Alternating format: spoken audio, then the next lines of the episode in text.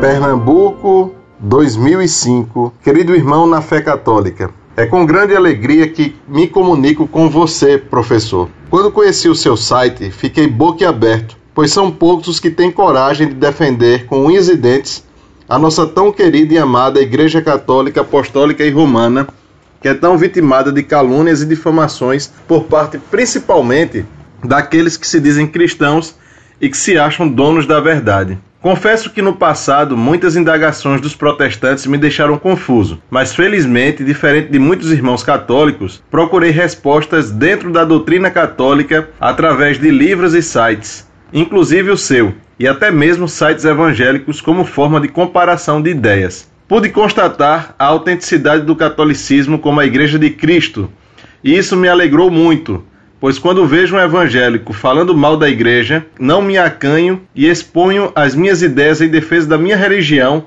sem medo de cometer deslizes. Tenho um amigo de trabalho católico que fica muito confuso quando os evangélicos criticam a nossa igreja utilizando a Bíblia para isso. Gostaria que o senhor mandasse uma mensagem direcionada a ele quando respostasse minha pergunta que irei fazer. Mostrarei a ele sua resposta e muitas outras questões interessantes que existem no seu site. Bem, minha pergunta está direcionada à postura do nosso falecido Papa João Paulo II, que pregava um diálogo com os mais diversos credos, judeus, muçulmanos, ortodoxos, etc. Suponho que o desejo de Deus é que houvesse apenas um rebanho, mas sabemos que diante da nossa realidade é bem difícil que haja uma unificação dos povos em um único credo. Gostaria de saber o objetivo do Papa ao aproximar-se dessas facções religiosas nas quais existem até algumas que nem mesmo aceitam Jesus como Filho de Deus. Mais uma vez exponho minha admiração pelo seu trabalho. Espero ansiosamente sua resposta e rogo à Virgem Maria que ilumine os caminhos da Igreja Católica, assim como todos os seus membros com sabedoria e fé em seu Filho Jesus Cristo. Muito prezado, salve Maria. Muito me alegra seu posicionamento valente enfrentando os hereges protestantes.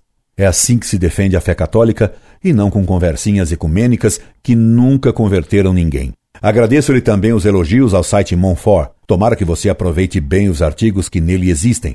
Foi o Vaticano II que lançou oficialmente o movimento ecumênico que fora condenado pelo Papa Pio XI na encíclica Mortalium Animus de 1928. Você poderá encontrar e ler essa encíclica no site Monfort. Leia-a e passe-a para seu amigo.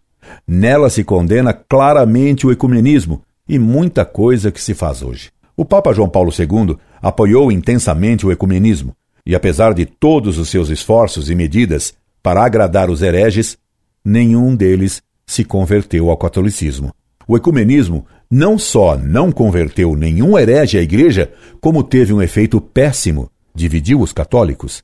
Você tem razão em não esperar a união de qualquer grupo herege ou cismático à igreja, porque a única coisa que produz a unidade é a verdade. E o ecumenismo coloca a verdade católica em segundo plano, visando apenas uma união diplomática que os ecumênicos chama de solidariedade e que não é a caridade.